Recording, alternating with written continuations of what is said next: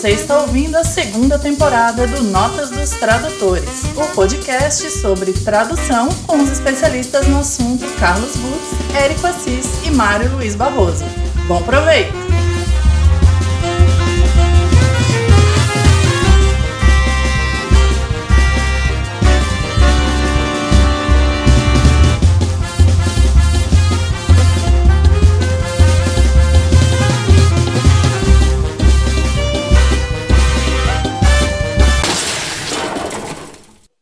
Olá, eu sou Carlos Rutz.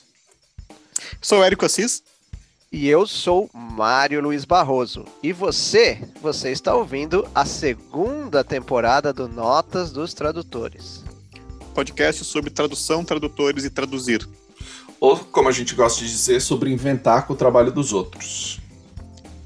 Como vocês já estão cansados de saber, nós três trabalhamos com tradução no mercado editorial, mas não só, traduzindo principalmente as histórias em quadrinhos, mas não só, do inglês para o português, mas não só.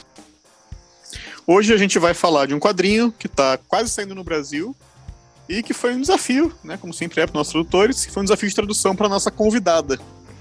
E a nossa convidada não é o Érico Assis, que apesar de ter faltado nos últimos episódios, continua titular desse humilde podcast. O quadrinho que a gente vai. Mentira. Aqueles boatos que falaram que cada um dos três ia se separar por diferenças artísticas eram apenas isso, boatos. A banda continua tocando junto. Esse podcast não tem sua Yoko Ono ainda. Mas vamos trabalhar. O quadrinho que a gente vai falar hoje se chama Incognegro e a nossa convidada é a tradutora Gabriela Franco. Tudo bom, Gabriela? Oi, pessoal, tudo bem? Obrigada por terem me convidado para participar desse tão distinto podcast. Né? três figuras incríveis, obrigada. É um desafio sempre trabalhar com o mercado editorial em qualquer setor, né? ainda mais no Brasil. É, e traduzindo não deixa de ser. Uhum. Uh, Gabriela, sempre que a gente convida alguém para o programa, a gente tenta focar em um trabalho da pessoa que está saindo, tá para sair, para direcionar a conversa e, e para a pessoa poder voltar mais vezes. E hoje a gente vai falar de Incognegro, um quadrinho dos autores Matt Johnson e Warren Please, que sai em setembro pela editora Veneta. E o endereço é veneta.com.br barra produto barra pré-venda Incognegro. O Érico botou o endereço e a gente vai fazer o mexer como tem que ser feito. Tá, é, já tá em pré-venda, por favor, é. comprem. Cliquem, cliquem na voz do, do Carlão, por favor. Cliquem na minha voz. Isso. Não, se você olhar pro seu fone de ouvido esquerdo, vai ter um link clicável. Siga lá. E a editora Veneta, meu querido amigo Rogério de Campos, velhos tempos da Conrad original. Calma, calma, calma, calma, Agora... calma, calma, calma, calma, calma, calma o amigo dono de casa e a amiga dona de casa foi pegar o bloquinho e o lápis. E agora eu vou repetir para a pessoa poder anotar, porque deu tempo dela ir lá e buscar o lápis. É veneta.com.br barra produto barra pré-venda incognito. E você clique agora e ganhe um jogo completo de facas Guinso. Mas lembre, é só até o final desse podcast. Agora, depois do nosso comercial, eu vou ler a descrição é, da obra que a Gabriela Franco ousadamente, desafiadoramente traduziu. É, no início do século XX, quando os linchamentos eram uma prática comum em todo o sul dos Estados Unidos, um grupo de repórteres corajosos arriscava suas vidas para expor essas atrocidades. Eram homens afro-americanos que, pela cor de pele clara, conseguiam passar despercebidos entre os brancos, se infiltrando entre os principais grupos racistas. Eram os incognegros. Incognegro se passa nos anos 30, quando Zane Pinchback, um repórter de Nova York, é enviado para investigar a prisão de seu próprio irmão, acusado pelo brutal assassinato de uma mulher branca no Mississippi enfrentando uma multidão de fazendeiros segregacionistas e homens da Ku Klux Klan prontos para o ataque. Zane precisa permanecer incognegro por tempo suficiente para descobrir a verdade por trás deste crime, salvando não apenas o irmão, mas a si mesmo. Então, quem ficou encarregado dessa tradução, tradução desse quadrinho, é, como a gente já falou, é a nossa convidada de hoje, a Gabriela, e que ela já me contou que teve que ir bem longe, mais longe que ela gostaria, nesse mundo né, de racismo, de Ku Klux Klan e da história dos Estados Unidos lá do início do século XX. A Gabriela, caso vocês não conheçam, ela é jornalista, cineasta, produtora, editora e, óbvio, tradutora de inglês e de espanhol. É isso, Gabriela? Tem mais algum idioma é que você mesmo. trabalha? Não, infelizmente ela... não. Okay. Ela já trabalhou na MTV, já trabalhou em revistas de música, agência de publicidade, ela produziu mostras de cinema, de artes, fez legenda para Netflix, tem um podcast também chamado Imagina se Pega no Olho, com o Thiago Cardim, que a gente já citou aqui no programa, um dia ele vai ser nosso convidado. E ela traduziu, entre outras coisas, Spinning, da Tilly Walden, e agora o Incognegro, do Matt Johnson e do Warren Place, para essas duas obras para Veneta. Gabriela, para a gente começar o papo, eu acho que o, o Mário já fez, né, já contou aí o resumo, a descrição do Incognegro, mas eu queria que você desse uma ambientação do onde se passa essa história, o que, que você teve mais desafio para entrar nesse cenário lá do, dessa história de racismo, segregacionismo, anos 30 nos Estados Unidos. É, pois é. é a história se passa, na verdade, no sul, tem alguns, alguns, algumas cidades do sul que eles, que eles vão, né? É, mas principalmente Nova York e Mississippi. Porque uhum. o, o, personagem central, ele é nova-iorquino, ele é do norte, onde o segregacionismo não é tão grande, né? Onde é, é mais tranquilo para os negros é, viverem naquela época, era mais tranquilo para eles viverem naquela época. É, porém, não tanto, né? Porque a gente sabe que, era bem difícil. É, e depois ele vai para o Mississippi, como o próprio, a própria introdução já disse, ele vai atrás do irmão dele. E aí o bicho pega lá, né? Porque no Mississippi, no sul dos Estados Unidos, a gente sabe que era praticamente. Nossa, cara, outra galáxia. Um negócio muito, muito, muito assustador. Acho que o maior desafio, Érico, para mim foi primeiro porque eu sou uma pessoa branca. E isso pegou. Isso é uma coisa que me falou, caramba, eu vou traduzir uma história de negro e sendo branca e eu fiquei com peça atrás. Logo que que o Rogério me apresentou esse, esse HQ. Aí eu falei, cara, é, eu vou honrar, na verdade, essa, essa, essa confiança que a Veneta está tendo em mim e no meu trabalho e vou pedir uma leitura crítica de uma pessoa negra, óbvio, né? E vou sempre passar isso para uma pessoa negra, para ela, ela indicar, validar, falar, não, não é assim, não, é assado, não usa esse termo, usa esse termo. É, eu meio que entrevistei algum, algumas amigas minhas para perguntar e tal, porque é aquela coisa, você fala sobre racismo, você não vive aquilo, né? Uhum, eu não uhum. vivo, sou branca né? Então, é, para entrar realmente no personagem, para entender tudo aquilo, é, foi um baita desafio e foi bem difícil em alguns aspectos para mim, assim. Não pelo fato de, ah, eu não sabia que isso acontecia e ter é, ser revelada a minha própria branquitude, mas porque é, é, pela monstruosidade da coisa mesmo, é bem difícil. É, um, é uma página é, difícil da nossa história que a gente não engole, né? Não dá pra engolir uma coisa dessa. Tem alguma cena assim que você contaria, talvez sem dar spoiler, né, mas alguma cena de início assim para uhum.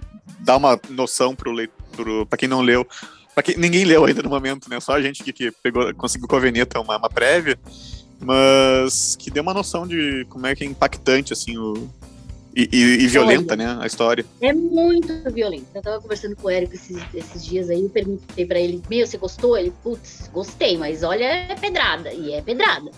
A, a, você abre a primeira página da HQ, já tem uma, uma cena de um negro pendurado na árvore. Já, já lincha, tem linchado. Na primeira Sim. Então, assim, eu, eu, o, Matt, o Matt Johnson ele veio com, com os dois pés no peito, assim, tipo, ó, foi isso que aconteceu. Isso acontecia. Então, uhum. assim, existem coisas horríveis. Eu, eu não sabia, eu aprendi com a HQ que, por exemplo, eles faziam desses linchamentos um espetáculo. Então era um espetáculo. Então eles falavam, eles avisavam para toda a cidade: olha, hoje a gente vai linchar o negro na praça tal. E a galera ia. E aí tiravam foto e faziam cartão de cartões, cartões postais, souvenirs. Parece Idade Média, né? Oi? Parece Idade Média, mas é menos de 100 Exato. anos, né? Mão, não sei nem se parece Idade Média. É uma coisa mais sórdida do que a Idade Média. Na idade, né? Tipo, uma coisa mais. É pensado. Como é que você leva para casa um souvenir de uma pessoa que você tá lá celebrando a morte? Sim. É muito mais sórdido. É, um, é uma camada muito mais monstruosa que a gente não consegue nem interpretar, assim. Tipo, por quê? Por que, que eu quero levar para minha casa um, uma foto de, um, de, uma pessoa sendo linchada? É uhum. mórbido, né? É mórbido, é sórdido, é assustador. Algumas. Eu... É, per, perdão, Gabriela, por favor. Você é convidada sempre tem a, a vez. Não, não, eu só queria falar que. É, então, assim, essa, essa primeira página, logo que a gente é, abre a HQ, já é, já é terrível. E depois tem uma parte também que o, o irmão é, fala como é que a menina, como é que a mulher da qual ele foi acusado de matar é, estava, né? O, o, o, estado do corpo e toda aquela coisa. Então, assim, são quadrinhos é, onde ele vai trabalhando é, quadro a quadro é, a descrição do que aconteceu, como a pessoa estava. Então, é uma coisa horrível de se ler, né? Tipo, olha, né? Ela estava escalpelada, ela estava é, sem roupa, ela estava sem, é, não dava para perceber qual o rosto que ela tinha, porque alguém, sei lá, bateu tanto nela que o rosto estava irreconhecível, sabe? Uma coisa assim, tipo. Então, nossa, tinha algumas horas que eu tinha realmente que parar, assim, respirar, é, ia até a janela, fazer carinho nos meus gatos. Eu conseguia voltar. Uhum. Uh, só, eu sei que o Mário tem uma pergunta, mas só para não perder o, o fio aqui. Uh, eu passei por uma situação parecida, uh, Gabriela, eu estava preparando uma aula e era uma aula sobre Strange Fruit, a música da Billie Holiday. Sim, sim. Você assistiu o filme? Assisti, amei, chorei horrores. Eu não consegui pegar. Eu não consegui ah, pegar não um clipe para mostrar para os alunos que não fosse impactante demais para ser mostrado em aula. De tão é, violento que é. É, exatamente. Ah. E quando é. ela foi perseguida, esse filme é, sensacional. É sensacional, assim, é. do ponto de vista político da uhum. coisa, né? Do, do, é. do, valor político que ele tem. Uhum. Mas exatamente, Érico, eu, eu pesquisei muito sobre, sobre blues, né? Eu ouvi bastante blues, porque eles, eles praticamente contam a história dos negros dessa época, né, do início do século XX e também da, do, da segregação é, bem forte. Então uhum. as letras de, de, blues passavam a história deles e, e a, inclusive algumas letras de blues tinham mensagens é, meio que escondidas as letras que eles passavam para outros negros, né? Tipo, uma forma de comunicação, porque como elas eram iam para o rádio, e como eles tocavam também em alguns lugares públicos, eles meio que, que colocavam mensagens secretas ali nas letras para falar: olha, é, tem um jeito de escapar, uma fazenda XYZ, entendeu? Eles passavam essas, uhum. essas dicas aí. Entre, é uma coisa impressionante. E, tá. e aí eu fui pesquisar sobre Strange Fruit também. Né, que foi, na verdade, foi escrito por um judeu. Isso. Olha só. Exatamente. É revoltado com o que ele estava vendo e o que ele sabia que já tinha acontecido na Europa, né? O que estava Exato. acontecendo. E é, o filme, só para ficar, é Estados Unidos versus Billie Holiday e tá no Amazon Prime, quem quiser assistir. E uma das coisas que o filme mostra é que eles facilitaram muito o acesso da população negra às drogas, principalmente heroína, barateando, porque como eles não podiam mais prender por serem negros, eles prendiam por posse de droga. E assim eles começaram é. a dominação. Liberava a droga em quantidades absurdas a preço barato. E depois prendia todo mundo por posse de droga, depois que principalmente uh, os artistas, né, os músicos já estavam uh, viciados. Então o, o, controle deles era esse: libera a droga, libera por baixo dos panos, né? E proíbe legalmente. Então eles tinham o tempo todo um motivo para prender um negro em algum lugar. E isso eles fizeram com a Billie Holiday, com vários músicos, e assim começou a dominação. Então, é, essa guerra contra as drogas não é um, uma preocupação com a saúde da sociedade. Nossa, eu já vou passar, eu já vou passar pro Mário, tá, Mário? Eu sei que tem pergunta. Eu só, vou, só um comentário para não perder também o ensejo. Agora já esqueci também, tô indo. Desculpa. Ah, tô dois programas sem fazer nada, pô. Tadinho, Mário. Fala, Mário, o que, que você Não, queria não, falar? não, não, é brincadeira. Tá, eu, eu anotei, eu estrategicamente anotei. Deixa o Érico falar. É Só rapidinho, é que eu tô lembrando, vocês estão falando de filme, né? Eu, ano passado, né, que passou o Lovecraft County, o seriado da, da HBO, não sei se vocês Sim, viram, Amei. mas o... Eu não gostei tanto, assim, de todo o seriado, mas o primeiro episódio, eu acho a direção brilhante, porque é, é um, é um grupo, né, um, é meio é família, né, que vai fazer uma... Bom, um dos pedaços do filme, é que ele- do seriado, que vão fazer uma viagem de carro por um desses estados segregacionistas, né? E tem uma parte lá do medo da polícia de pegarem eles e tal. E, e aquela cena do medo deles andando numa estrada que eles não, entre aspas, não deviam.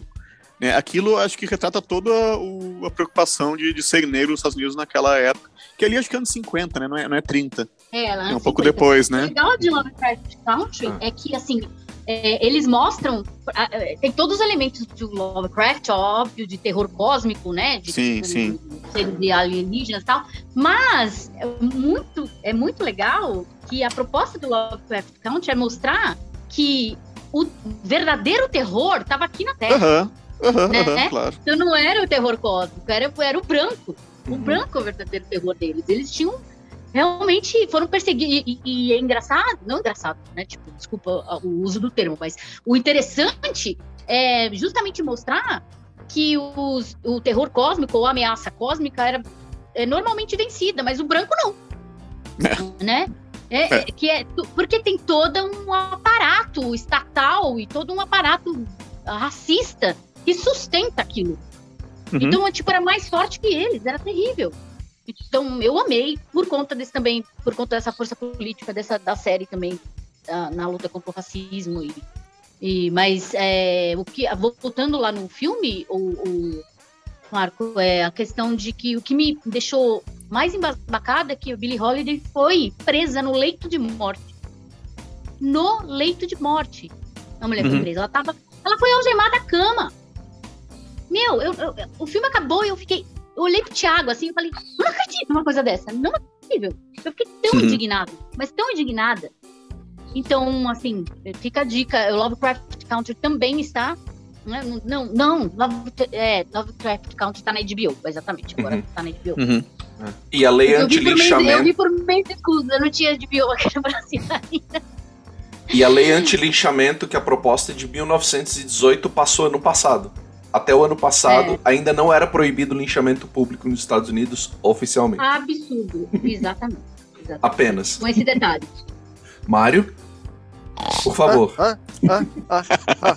Bom dia, bom dia, já tá na hora. É, o... eu, é curioso, remetendo ao que o Érico falou, é, de Idade Média, o... depois que eu fiz jornalismo, eu fiz educação física, e o meu TCC de educação física foi sobre violência no futebol. E como era um conteúdo mais difícil de encontrar em pesquisas da educação física, eu fui na antropologia, na sociologia, e aí, nas origens do futebol, o futebol era, era apenas mais uma das diversões é, sangrentas e desregradas que havia, né? Claro, nas raízes do futebol na Idade Média, que não tinha É. é, quantidade de pessoas certas de cada lado, era a cidade inteira, geralmente era disputado na, né? Era disputado na terça-feira gorda, que é a terça de carnaval. Então, é, várias pessoas morriam, várias pessoas eram é, se quebravam, propriedades eram invadidas enquanto as pessoas corriam atrás da bola. Mas o curioso é que é, na Idade Média, segundo os livros de eh, sociologia e antropologia que eu pesquisei, o linchamento era um espetáculo à parte, né? Como o Érico Assis mencionou, parece Idade Média, porque era. Então, na Europa, eh, era promovido e crianças assistiam. Eram Uhum. levadas crianças para assistir o linchamento, como, sei lá, se colocaria nos anos 70 o filho na frente da televisão para ver a sessão da tarde.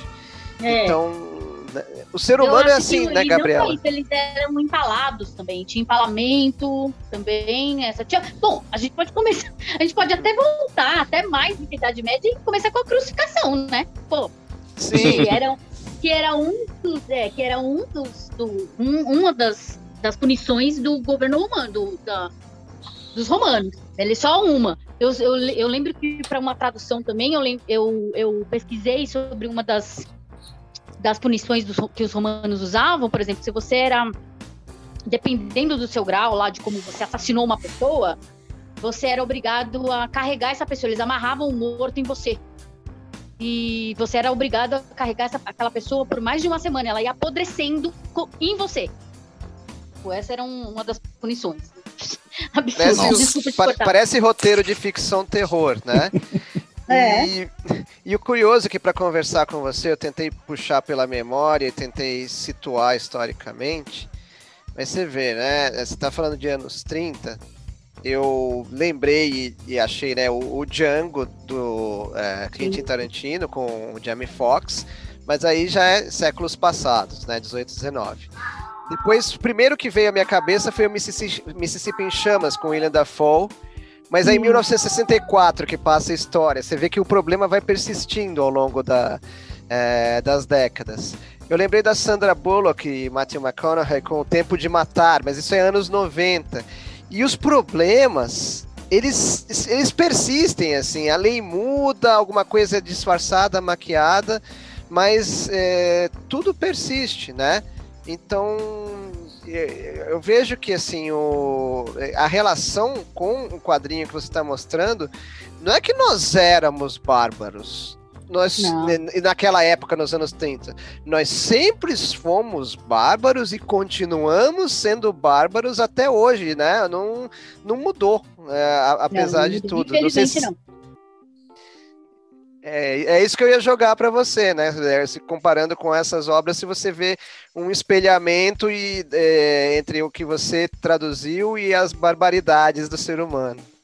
É, eu vi algumas obras também, por exemplo, que tratam também da segregação e a voz suprema do blues, por exemplo, que é, é magnífico, né? uhum. né? Que é adaptação, é uma peça adaptada e tá a, a, a Viola lá e o Chadwick Boseman, que ganhou o Oscar, inclusive, né, por esse, por esse trabalho. É, putz, cara, é, é, é, incrível. Aquele, aquele filme é incrível. O que mais? Até o Ray, né, também fala um pouco disso. Sim. É, que mais que eu vi? Ah, o, aquele. Ah, o Diabo na Encruzilhada, também, que fala do, do Johnson. Uhum. Robert Johnson, do Robert Johnson, fala bastante disso também, da segregação tudo, né? Tipo, a gente viu que não muda, é uma coisa que vai, que é contínua. E, e, e eu não. Cara, eu fiquei muito. Eu, eu, assim, é muito louco como de tanto isso ser falado e nada ser mudado, a gente normatiza isso, né? A gente normaliza. A gente de, ah, é normal, isso acontecia, que coisa, né? Não, e aí a gente vai ver que agora uma lei que foi, foi só agora que a lei foi, foi praticamente assinada. Derrubada, né? então, sim. Derrubada, exatamente. Então, porra, né? O... Continuamos bárbaros.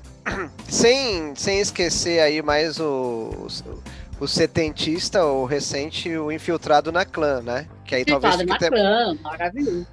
Mais parecido com o que você tem a, a nos trazer, né? Exatamente. Essa coisa da clã foi uma coisa que me chocou. Eu falei, não acredito que eu vou ter que ler manual da Ku Klux Klan, cara. coisas, que a tradu... coisas que a tradução te faz fazer, né? Coisa que, que, Caraca, nunca na vida pensei que fosse ter que fazer isso, mas vamos lá. E você leu? Eu tive que ler, eu tive que entender, é, na verdade, os, é, os, termos que eles usavam, porque eles usam termos também. É, siglas, né, para não falar que eles são da clã, para chamar um ao outro. É... Ah, isso explica no quadrinho, inclusive, né? Explica, é, eu explico no quadrinho, inclusive. Eu tenho umas notas lá, eu coloquei umas notas. Né, ah, pois é, é isso que eu ia perguntar mesmo, já aproveitando, né? Você colocou aquelas notas ou elas são do original? Não, eu que coloquei. Ah, legal. Ah, tá, no, tá no podcast certo, então. Notas dos tradutores. é. eu que coloquei, justamente para explicar que essas siglas eram usadas porque era uma sociedade tô fazendo aspas com a mão aqui, secreta, né? Porque não era nada secreto. Era bem escancarado. E, eu tô aqui numa ele... uma página que mostra. Desculpa eu te interromper, mas, uh, mas, tem uma página que o personagem pergunta aqui, Ayak, né? A-Y-A-K. É. Are you a clan? Are you a clansman? Alguma coisa assim. Isso, exatamente. Né? E, é. e, tem um jeito de responder também, certo, né? Tem, eu vi, eu vi as notas. Exatamente. Aí isso tudo eu fui achar aonde? No, no manual da Ku Klux Klan, que eu tive que baixar. Olha isso, tá livre na internet, viu? Para quem quiser. É louco. Você sabe o cumprimento secreto, não? Sim, é. Tem o cumprimento que eles batem os dois dedos, né? É, é uma coisa louca. É, realmente é, é. É, é, absurdo. O que eu, que eu ia te perguntar, só porque o Érico perguntou sobre as formas de falar, não falar, etc. É, na, na hora de é, dos xingamentos, você se sentiu mais livre quando era para xingar um homem branco, por exemplo, o termo branquela, uhum. etc. Você se sente mais livre para trabalhar porque talvez exista uma grande liberdade, talvez total liberdade para xingar os personagens brancos? Sim. Na verdade, eu me senti é, é, como se fosse uma vingança, né? é, você se vinga ali, tipo, ah, isso é a vontade que você tem para falar, né? De falar né? E eu falei, sim, agora eu vou xingar os brancos pra caraca. Então vou pôr aí os piores xingamentos. Porque, porque em termos de trabalho, a verdade é que é, todos nós, e acertadamente, é, temos que tomar muito cuidado para mesmo sem querer é, não cometer, não ofender né, é, determinados é, grupos, sejam eles quais forem. Mas Exato a gente tem liberdade total, né, para descer a ladeira sem freio quando vamos nos referir aos brancos, né? É, quando se refere a nós, né? Sim, sim. Nós somos. É, foi, e ao mesmo algo... tempo que eu também me sentia mal quando tinha que escrever alguma coisa sobre negros, por exemplo, né? Tipo, ai, escrevia e falava, ai, meu Deus, que, né? Era uma coisa difícil. É. É, Porque aí tem o contrário, né? O cara fala, ah, você, seu, seu preto, aí tinha. E, e, mesma coisa do preto, por exemplo. A gente sabe que é, o nigga, em, né, em inglês, que é super ofensivo para um branco falar isso, né? Então, então sempre quando tinha isso, é a, a, questão do preto, e aqui é como a gente chama, ah, seu preto, uma coisa assim, né?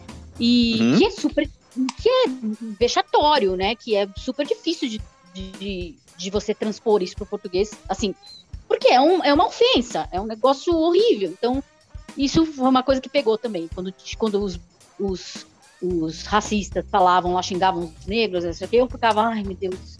E era uma coisa que revolvia o estômago. Era uma pergunta que eu tinha anotado aqui, justamente sobre essa dificuldade aí das equivalências entre os xingamentos, as injúrias, né? Uh, e a linguajar todo, né, de, de, relação a negros nos Estados Unidos e o nosso aqui no Brasil, porque as equivalências não são perfeitas. Uh, eu já trabalhei em pelo menos dois trabalhos assim que eu me lembro que eu tive que me lidar com isso. Um era um texto da New Yorker sobre um autor que era um escritor que era negro, mas escondia que era negro. Né? E daí tinha hum. toda uma discussão sobre racismo ali no texto e, e termos assim que eu tive que conversar também com gente, né, que me explicasse assim, tá, o que, que eu posso usar aqui para é, para negro, negro, por exemplo, né, que eles usam, nos anos 60 usava bastante negro e não era um termo racista, não, não uh, para é. se referir para se referir não, a uma pessoa coisa do, da, do empoderamento, da questão do negro é empoderamento, quando eles falavam é, deles, né? É, o Martin Luther King falava negro, né? É, exatamente. E, e justamente o outro trabalho que eu fiz era, é, ainda tá quer dizer, já fiz, mas vai, vai sair o último volume, que é A Marcha, que é aquele, aquela série em quadrinhos sobre a história do John Lewis, que é hum. é um, virou deputado depois dos Estados Unidos, né, e participou daquelas marchas lá nos anos 60 para acabar com a, para mudar as leis, né, com a segregação racial, e conseguiram mudar uh, as leis, uh, mas já também era uma época pesada e continuou sendo pesada depois, né, até chegar no Black Lives Matter hoje, né. John é, Lewis, inclusive, morreu é, ano passado. Do, dos direitos civis, né? também. Exatamente, é, é, é totalmente sobre essa época, né, o quadrinho que eu, que eu traduzi. Isso é, chama Marte e foi para a editora Nemo. Uh, e aí essa conversa, né, o, o, que que equivale, né, o negro, o que que vale o nigger, o que que significa o af, falar afro-american, né, uh, e tem todas as questões históricas, né, desses termos, que a gente não tem a mesma história aqui no Brasil, de uso dos termos. O que, o que a gente tem aqui, criolo, né? Que às É. vezes é racista, às vezes não é, depende de quem fala, depende do momento histórico que você está falando. O preto que você acabou de falar, É. né? Que eu, eu vejo hoje sendo utilizado muito como empoderamento por pessoas É, negras.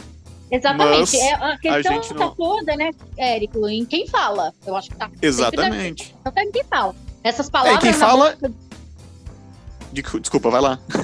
não, de quem fala e do que quer dizer, né? O que- É o que quer se referir, todo o contexto. Então, Exato. a palavra sozinha nunca, nunca é sozinha, né? Tipo, a palavra sozinha não tem culpa de nada, né? Agora, o mensageiro e o que, o que a que ela se refere é o, é o significado que ela tá carregada, né? E- Então, o negro é outra coisa na boca de um negro, né? Aham, Não, claro, claro. E nigger também, e né? até eles, Eles, uh, chamam um ao outro, eles chamam um ao outro de niga. Né? Eles Sim, falam assim, exato. ó, tipo, ô preto, ô, né? Tipo, eles. Por quê? Eles são a raça deles, ué. Eles têm a etnia deles, aliás. Eles têm. É, mas- Eles têm a liberdade pra falar isso. se normalizou isso na história deles, e é isso, né? Aqui, aqui a gente, na história deles eu falo dos Estados Unidos, né? Ah, aqui não. Lá também se normalizou falar Afro-American. Né? Todas as pessoas lá falam tranquilamente Afro-American e parece um termo politicamente correto e nem é mais militante falar isso. Mas aqui no Brasil, É. pra mim, falar afrodescendente ainda tem uma carga de militância que não, não tá muito clara ainda, né? pra- É, é, Aqui no Ah. Brasil a gente usa mais negro mesmo, né? Tipo, não Pois tem é, problema pois usar é. negro. Você fala negro. É, tudo depende de como você vai falar esse negro, né? Claro, É, A claro. gente não usa afrodescendente aqui. E mesmo lá nos Estados Unidos, é, o, o- o Afro-American é uma coisa, é quase uma coisa, um, termo socio- sociológico, né? Tipo, é, extremamente é, meio uma categorização, assim, né? De como se fala. Eu acho isso, eu acho isso meio racista, inclusive, né? Tipo, eu, É, eu- pode. eu acho que quando o, o branco fala isso, afrode- afrodescendente, eu acho meio estranho, assim, tipo, parece que ele tá sendo analisado, entendeu? Uma, uma É, categorização. Não é uma, não, é natural, né? Eu, eu, eu acho que negro é sempre, ó- ó- óbvio, usando com respeito e quando você for falar, é o mais adequado. Porque ele, a etnia é essa, né? A etnia é negra. Se você for ver Sim. a etnia é negra. Então não é etnia afrodescendente, não é. Eu acho Justo. isso um termo meio sociológico. O, aqui no Brasil a gente chegou a, a- a sociedade tentou encontrar formas, né? Houve um, um momento, é, no- momento brasileiro, né, na história do Brasil, anos 60 e 70, que a expressão polida, educada e não ofensiva era decor, né? Mas depois, É. pas- pas- depois passou a ser ofensivo. Então, é, é- mas é é uma, é uma eterna busca do que, que é o não ofensivo, né?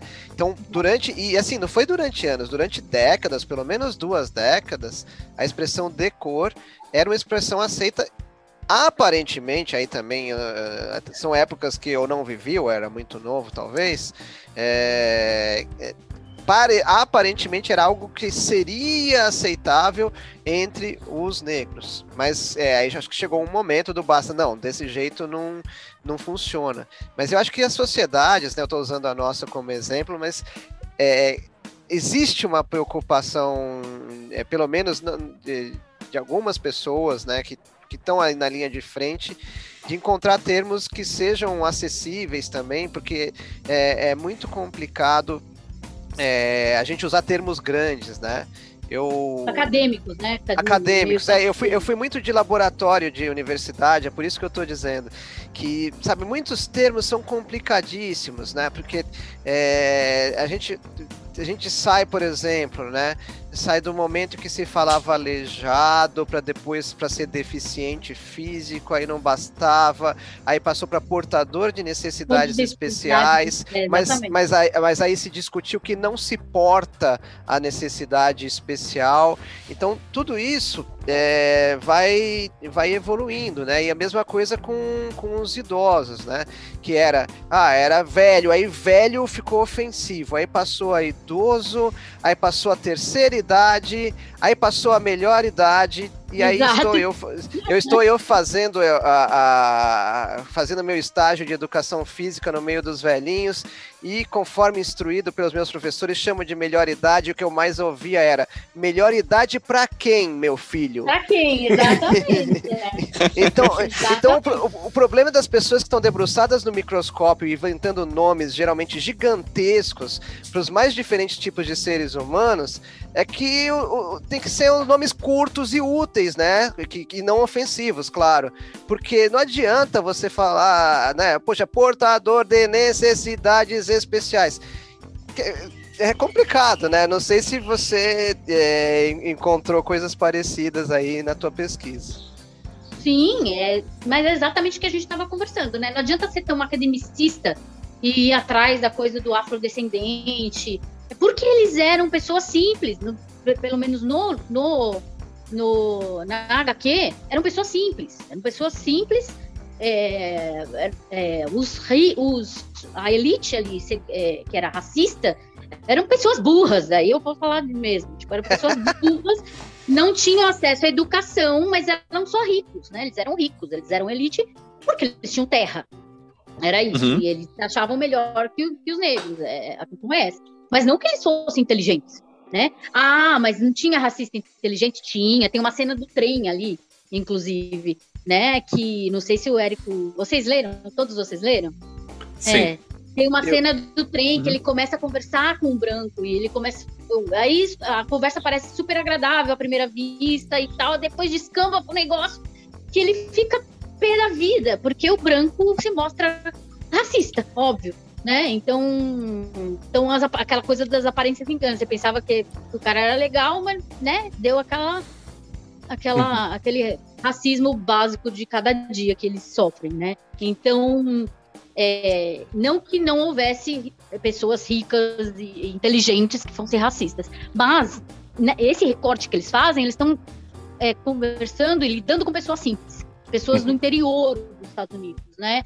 Tipo, pessoas que só tinham dinheiro porque eram, eram donos de terra, mas não necessariamente tinham educação ou eram sábios, né? Porque às vezes você pode ter educação e ser burro. Acontece também. sabedoria não tem nada a ver com conhecimento, né? Tipo, conhecimento com sabedoria é. Uhum. Gabriela, essa a, a discussão dos termos veio de ti, que termo usar, que palavra usar, veio uma recomendação da editora ou vocês ficam trocando ideia conforme vai aparecendo algum alguma dúvida? Como é que é o teu ritmo de trabalho com relação a isso? Ah, Não. que termo mais adequado deve ser usado? Não, cara. Ah, ah, praticamente o Rogério me deu a HQ e falou, traduz aí. é, eu não falei. Como eu quase sempre. não falei. Como sempre, exatamente. Eu quase não falei com a editora no, no- no- no decorrer da tradução. Quase não falei. Eu falei justamente com essa minha amiga, que é negra, que é militante do movimento negro e tal. Fui perguntando pra ela: olha, tá legal. É ok usar esse termo? Não é ok? É, isso tem a ver? E ela foi me elucidando também, inclusive, do ponto de vista histórico, né? Porque o que tem nessa, nessa HQ, o que ela trata também, que é uma coisa que para nós brancos é, é, uma, é uma nuance que a gente não se atenta, é a questão do colorismo, né? Porque o colorismo é a questão dessa coisa da pele do negro ser mais clara e, e, e eles usam esse termo de passável, né? Uhum. Eles usam esse termo de passável entre os brancos. Então, essa é a história do incognito. Ele, Uhum, era um- uhum. ele era negro, ele é filho de pai e mãe negros, porém, ele nasceu com a pele clara. E aí, ele, por ter a pele clara, ele era meio que um alien entre os dois mundos. Até Uhum. o Matt Johnson, Matt Johnson fala isso, que ele é, é, tem a pele clara, é um negro de pele clara. né? Uhum. Isso, isso, cara, é um uma discussão, inclusive entre os negros. Inclusive entre os negros. Tem Uhum. muito negro que não considera o outro hum, é, negro porque não é retinto, porque não é negro bastante. E, Uhum. e nos Estados Unidos isso é uma grande discussão, uma grande Sim. mesmo, huge. É, que aqui no Brasil, não, não sei se isso tá. Não sei, até porque não faço parte dos movimentos negros, óbvio, estou fora disso. Eu, como tradutora, é, conversando com essa minha amiga, ela falou: olha, nos Estados Unidos tem toda essa questão Uhum. com, com o colorido, né? Sim. Então é legal você usar esse termo aqui, esse termo acolá, e, né? É, Então eu não vi essa questão do crioulo, do preto, por exemplo. é, É como a gente. São termos ofensivos, na verdade, e como a gente usava, né? Como, como os racistas meio que se expressam, né? Uhum. Infelizmente. Uhum. A chegada Mas, da televisão é... teve isso do color. Até Oi, desculpa. Não, não, que na questão da, da televisão teve isso do colorismo também, porque, tipo, o Nat King Cole, que é uh, pianista, cantor, é, compositor, ele tinha um programa no horário nobre.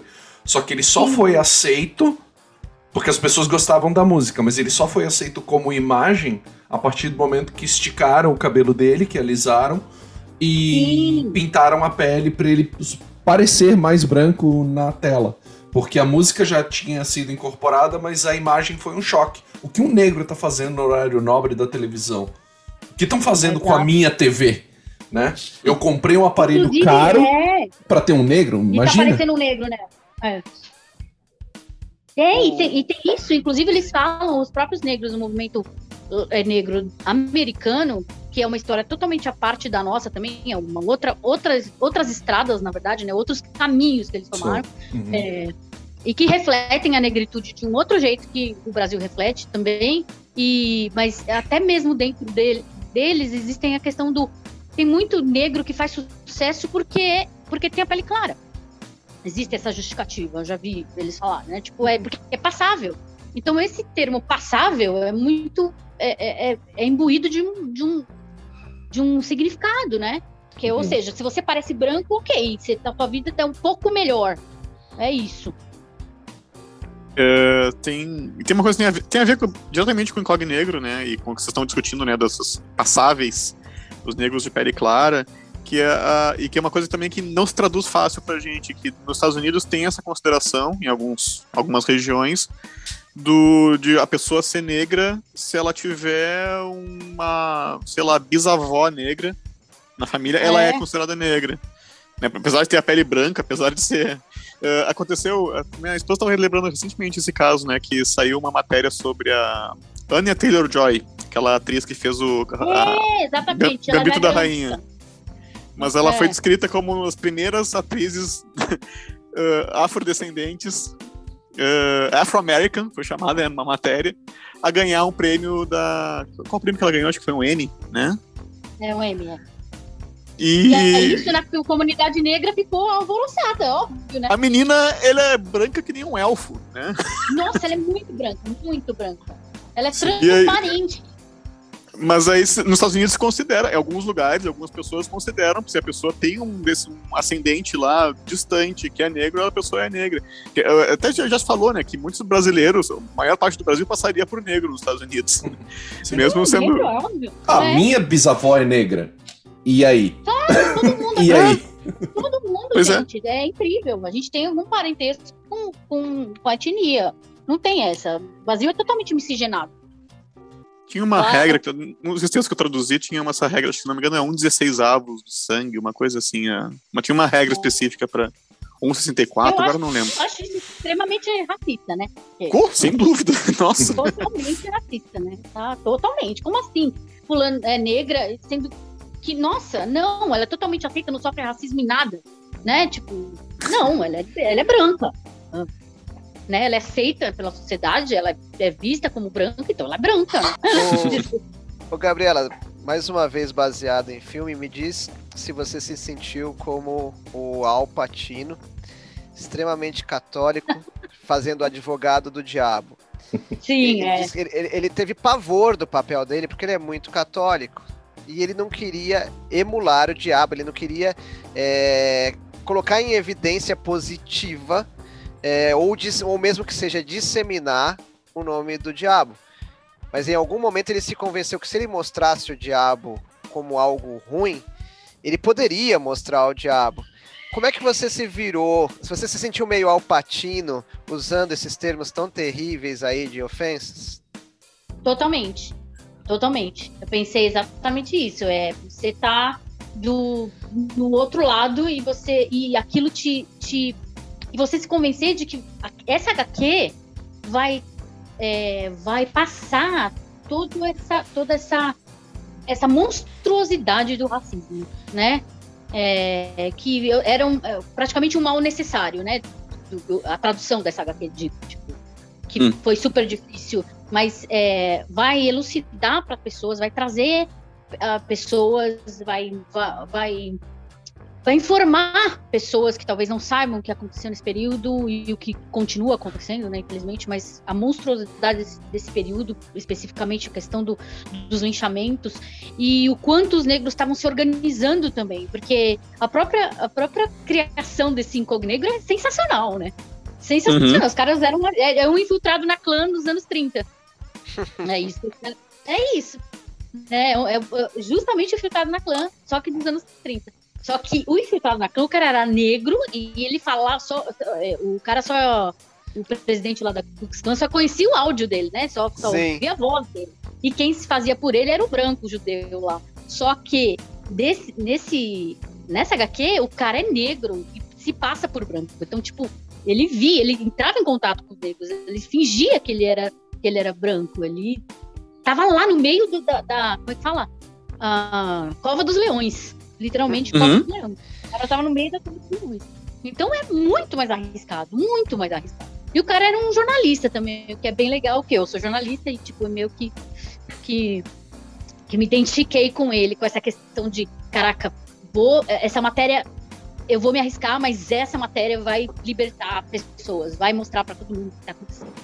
Né? Infiltrada nos Minions. Oi? Infiltrada nos Minions. Exatamente, é. Praticamente, a gente fazendo matéria lá, ou entrando em, em grupo de WhatsApp de Bolsonaro. É praticamente. Não, é claro, guardadas as devidas proporções, nem se Com certeza. equipara com um negro no meio de um mon- Não, monte claro, de. claro. Ah, em alguns trechos da HQ, Gabriela, os personagens cantam.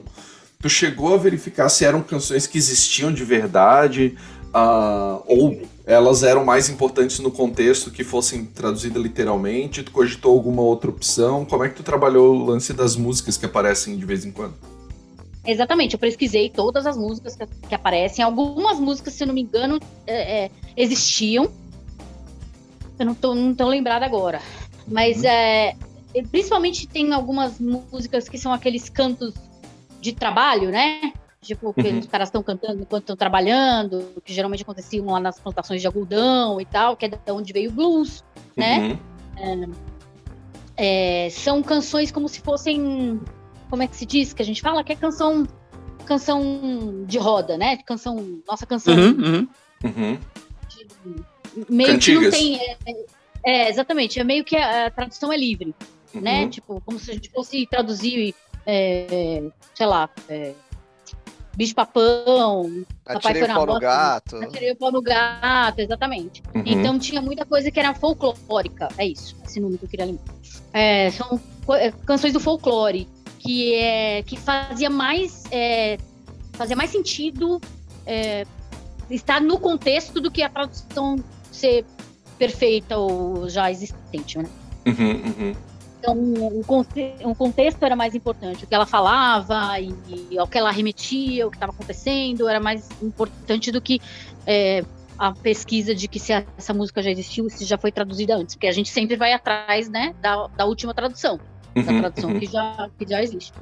Mas não tinha nada disso. E não, não, não necessariamente falando sobre ah, termos racistas ou não, mas com relação a tempo e espaço. A gente está falando dos Estados Unidos dos anos 30.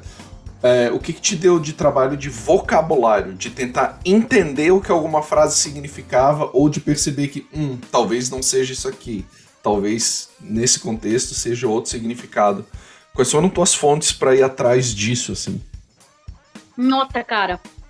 É, principalmente foi é, filme, depois algumas coisas que eu também achei na, em literatura. É, que mais? É, mas principalmente gíria. Gíria Uhum. dos negros, né? E gíria, e na verdade os brancos é, não tinham tanta gíria, não falavam tanta gíria assim. Mas é, tinha esses termos racistas, que aí eu tive que ir atrás, que aí eu já achei lá no manual da clã. E Uhum. o dos negros foi justamente através de música. Por isso que eu falei pra você que eu ouvi muita música da- desse tempo. é, mesmo Billie Holiday, jazz e soul, Uhum. desse- dessa época. e literatura e, e filme, né? Tipo, fui atrás de, de ver, lembrar o que, que, eles falavam, como falavam, e aí procurar o roteiro, ver se era aquilo mesmo. O roteiro uhum. do filme, ver na, no IMDB, dá pra você ver o roteiro do filme, né? O que eles falam e tal. Uhum. E foi assim que eu fui afinando para chegar, né? A gente vai peneirando a coisa até chegar a essa palavra. Uhum. Teve um termo que eu curti, eu falei para ti, inclusive, já, que foi traduzir cracker, que é um termo que às vezes os negros usam para os brancos, né? Geralmente para branco uh, caipira, que é cracker. É. cracker. E você traduziu por palmito. É. que eu achei, eu achei sensacional, brilhante a ideia, mas nunca tinha pensado. Já me deparei várias vezes com cracker, eu nunca tinha pensado em palmito. E você ouviu esse termo ou você inventou negro? Não, eu ouvi, ouvi dos negros. Ouvi os negros falar, se referir. Olha só, não... é, nunca cheguei nessa pesquisa aí. É, então, quando meus amigos negros, por exemplo, quando você é, minhas amigas negras, que eu tenho mais mulheres negras do que, do que homens, mas quando você, por exemplo, se apaixona por um cara branco, eles chamam de palmitagem. é, então tem toda uma questão, tem toda uma discussão de, de, né, de namorar um branco e tal. Ah, você é palmita, você é palmiteira. Falar você é palmiteira. Eles chamam de palmiteira, que é tipo. Que é, mas, é, no caso, é. não é só por, por, pela cor, né, do palmito.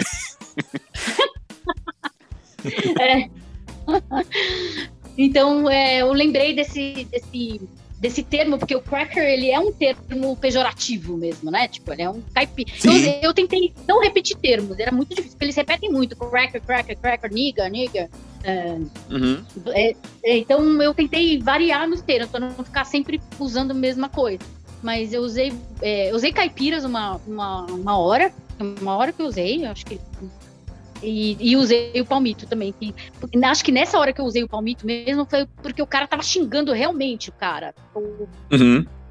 Foi uma coisa pra ter bem para ter uma conotação de xingamento. Então por isso que eu usei o palmito porque é um termo que eles usam mesmo para é baita pesquisa, eu não, eu não, não, não conhecia. Uh, inclusive, essa, esse papo né, que estamos fazendo aqui com a Gabriela, ele começou de uma conversa que eu tive com ela porque eu tô tra tava traduzindo um quadrinho do mesmo autor, do Matt Johnson, que ele não é um autor muito prolífico assim nos quadrinhos, ele é um autor de literatura também, né? eu, eu, vi rapidinho assim é. a biografia dele.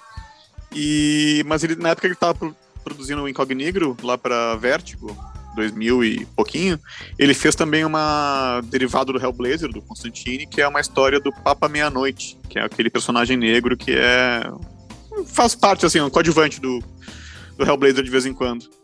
E é uma história que se passa. Boa parte dela se passa no século XVIII, né, com os escravos em Nova York. Tem um levante de escravos em Nova York lá em 1700 e bolinha.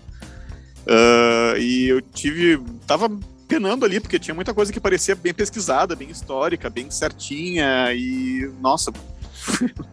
não vou é. saber lidar com isso daqui. Até vou, tá, vou perguntar se alguém já lidou com isso, né? Daí eu fui atrás da Veneta e perguntei quem é que traduziu o Cog Negro. Daí comecei a Já conversava com a Gabriela antes, né? Mas fui falar com ela especificamente disso. E. E aí a gente chegou, né? Ela me falou toda a pesquisa que fez também, que foi pesado, mas não tinha muito a ver com a história que eu tava traduzindo.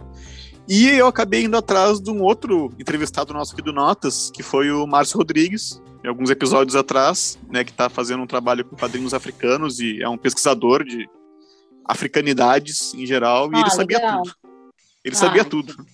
Aliás, foi uma dica tua, né, Gabriela? Né? Ah, vai atrás de alguém é. que entenda. Foi o que foi que você fez Sim. também.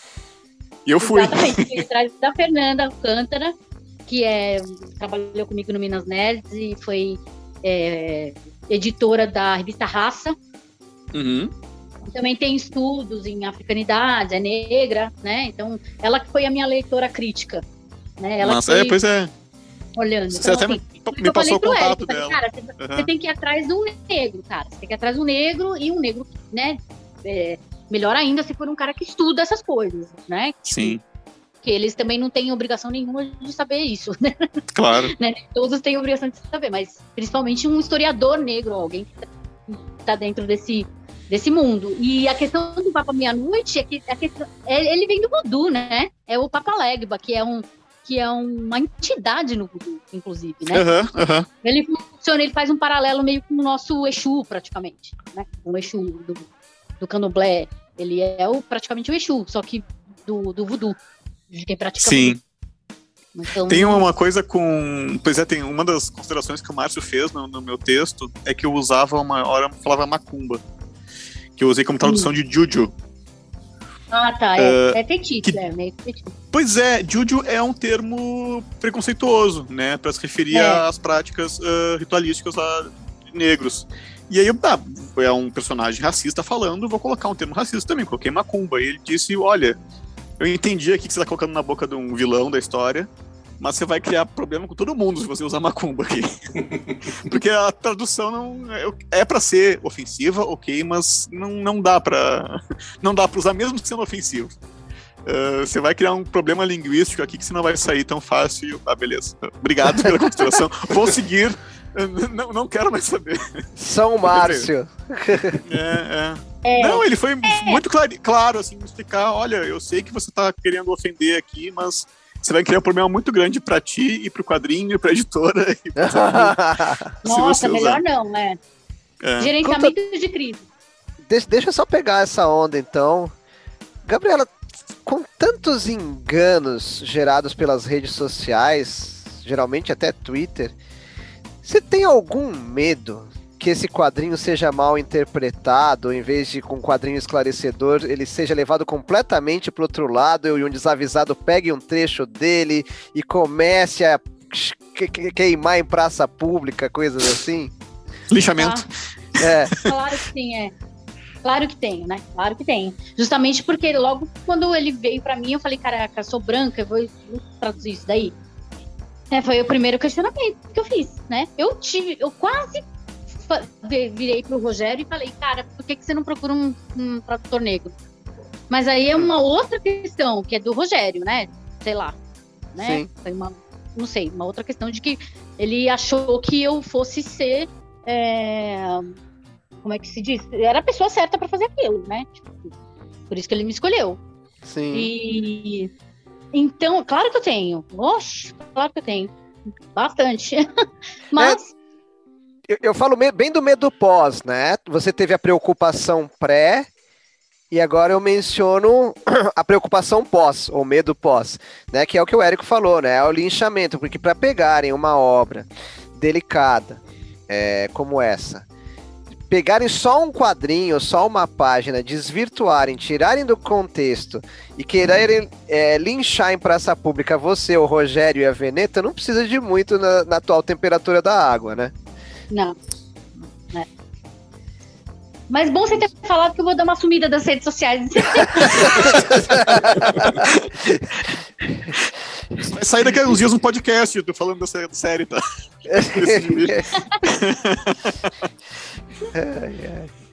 É, mas é isso mesmo, né? Tem, tem esse, tem esse. Hoje em dia, qualquer, qualquer coisa que você fale também, tem muita gente que usa isso, óbvio, pra, pra falar besteira e pra, né? É óbvio. Mas tem, tem coisas que são realmente desvirtuadas, e eu lembro do caso da, da própria Petra Leão, não sei se vocês lembram, que é, é, é a roteirista do Mônica Jovem, Turma da Mônica Uhum. Jovem, que, meu, o negócio com ela escalou, que foi parar até no Twitter do Olavo de Carvalho na época. Foi um negócio, mas, cara, foi horrível. E ela meio que. Ela me, me procurou até na época. Falou, Gabi, caraca, o que, que eu faço? Porque ela tava super. Ela tava É o caso do meu, muito. meu corpo, minhas regras? E eu compro minhas regras, exatamente. Por causa de um Isso. aparelho de dente. O contexto era, todo mundo da turma queria que a Mônica não usasse aparelho. Aham. Porque ela. Porque a marca registrada dela é os dentinhos, então, não sei o quê, e ela tava querendo por aparelho. Então, era uma alusão, né? Ao tipo, meu corpo, minhas regras. O corpo é meu, cara. Eu, eu Sim. quero o aparelho, não vou. E, meu, pegaram exatamente um quadrinho, exatamente o que você falou, Mário.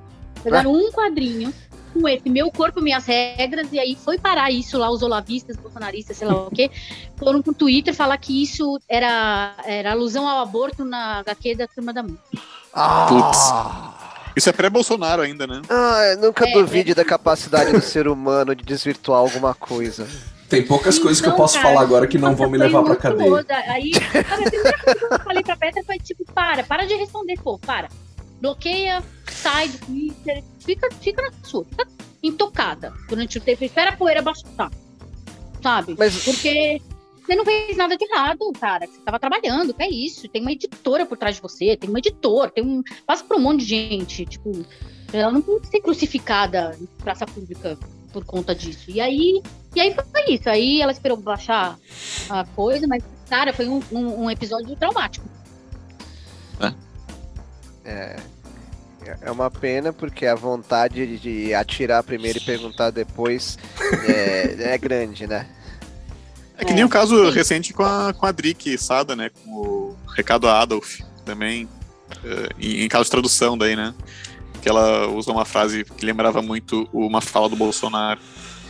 Do Histórica de atleta. Qual? Num quadrinho do Tezuka, né? eh, Ela Hum. usou um personagem falando que ele não ia ficar doente porque tinha histórico de atleta. Ah, o É. histórico de Acalé, eu lembro, é, é, exatamente. É. Aí caíram em cima porque ah, era uma, colocaram no meio da história lá uma referência ao Bolsonaro. Mas não é. é- ah, bom, esse é outro assunto, né? Esse é outra. Isso aí quando a Drick vier aqui no ano de 2043, a gente É, conversa com ela. é, é, exatamente. Gabriela, que mais tinhas? Vamos falar sobre Incognegro ou. Sei, só pra Mas gente. eu, queria, eu encerrar? queria ouvir de vocês, na verdade. Vocês gostaram da tradução? Vocês curtiram? Foi tá legal? Vocês acharam algum termo tipo, ah, cara, eu sei que perguntar isso pra tradutor é. é- nossa, é um absurdo, né? Quando você vai perguntar pra um tradutor, que termo, que- o que você achou que. Como você traduziria isso? Ah, tem milhões de coisas tem que vão adaptar. Cara, eu, eu não cheguei no final ainda. Eu não cheguei no final é. ainda, eu tô na, na reta final. Mas eu gostei. Eu acho que uma, uma coisa, eu acho que é gatilho pra todo mundo que é tradutor. Tu começa a pensar o que seria o original aqui?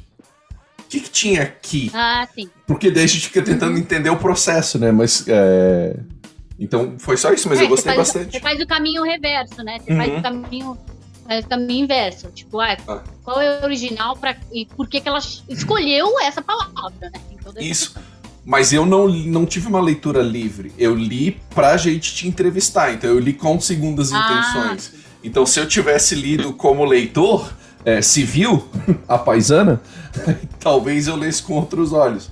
Mas então foi. é, Eu li atento a isso, né? Então talvez seja uma contaminação da minha leitura. Sim, é, tá, O- tende, tá tendencioso. É. pelo, pelo volume de coisas né, na, na, na reta aqui, a pilha de trabalho pela frente também não consegui. Mas eu não sei se você chegou a perceber ou fazer análise do teu trabalho, que apesar de ser um tema desagradável e sensível, é, que, que provoca né, reviravoltas no estômago diante do que o ser humano é capaz, é, não sei se você é, conseguiu se parabenizar porque a leitura flui. Porque é, a pessoa ela fica indignada, mas ela quer ver onde vai dar tudo aquilo. Não é uma leitura com trancos, é isso que eu, que eu queria dizer. Assim, ela flui e você vai ficando indignado e você vira a página com raiva e você vai lendo. Mas assim, é uma leitura sem obstáculos, é isso que eu quero dizer. É, isso é muito. Bom, é, isso no, no- na própria HQ, a própria história do Matt Johnson é, é muito legal. Ela tem um crescendo fenomenal, muito legal. Ela tem uns plot twists. é, ela, meu, eu vi essa HQ virando uma, uma- um um filme, uma série. um Isso, especial ela tem ritmo de filme, exatamente. É, ela tem um ritmo de filme. Então, isso também casa bastante comigo, porque eu, eu, eu traduzi durante muito tempo, eu legendei, né? Durante bastante tempo, filme e série. Então, tem um ritmo que eu tô acostumada, né? Com, com tem uma, uma, uma fluidez que eu tô acostumada com isso, né?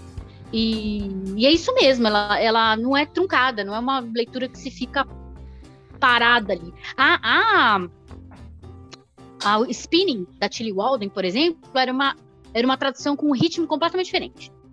Uhum. Era, um, era uma poesia, praticamente. Né? Era, era, era, muito, era muito contemplativo. Era uma, é uma HQ muito contemplativa.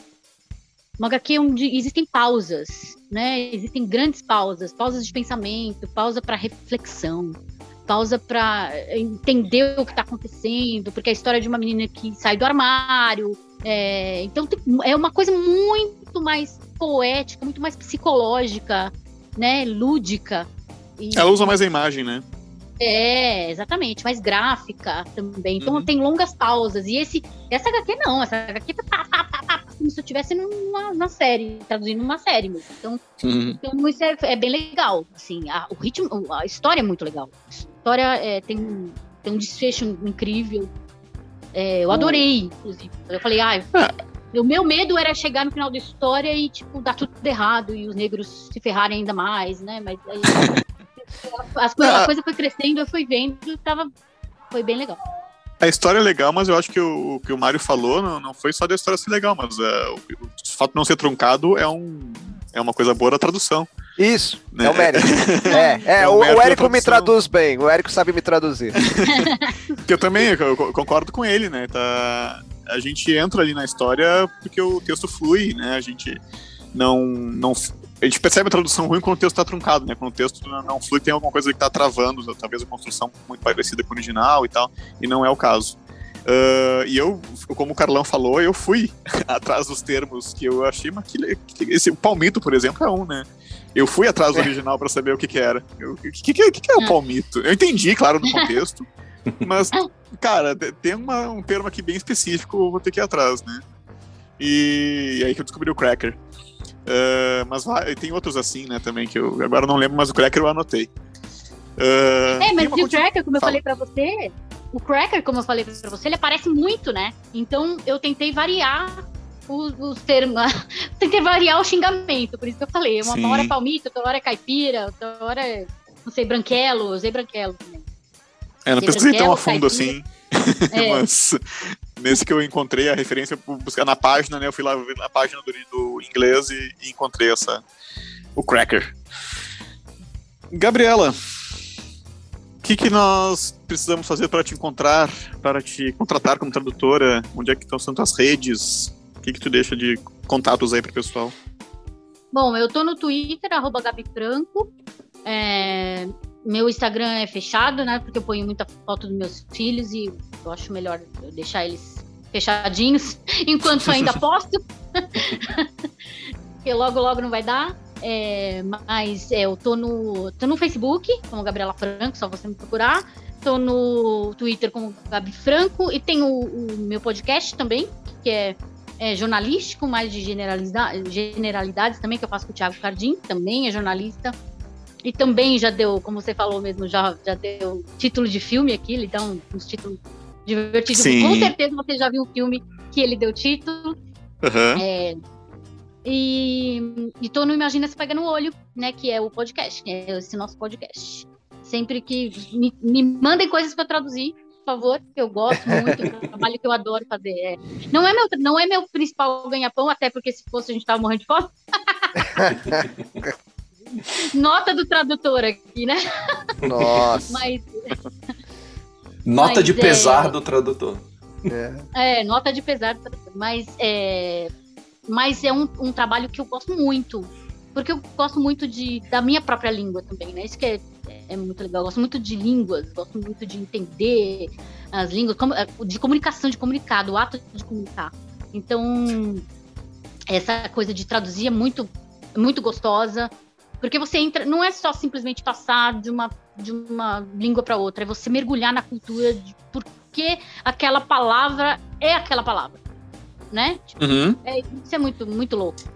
Então, você vai na etimologia, você vai entender o porquê aquilo de, de, outras, de outras culturas. Então, isso é muito interessante. É, e é isso. Eu traduzo tanto o HQ quanto livros. É, Passei filmes. agora. Filmes, exatamente, filmes e séries. Passei bastante, bastante tempo traduzindo filmes e séries. Tem filme meu, por exemplo, na Netflix tem. Não sei se vocês assistiram a Maldição da Residência Hill. Uhum. Maldição Ainda da não. Residência É minha, é, é, um, é um meu também. Que tem um. Que é um de criança. Inclusive, você tem essa. Mostra pra sua filhinha bem legal. Chamado Gen, Gen 3, Gen 3, alguma coisa assim. É um robô, é de um robô. Bem legalzinho. Hum. E aí é isso.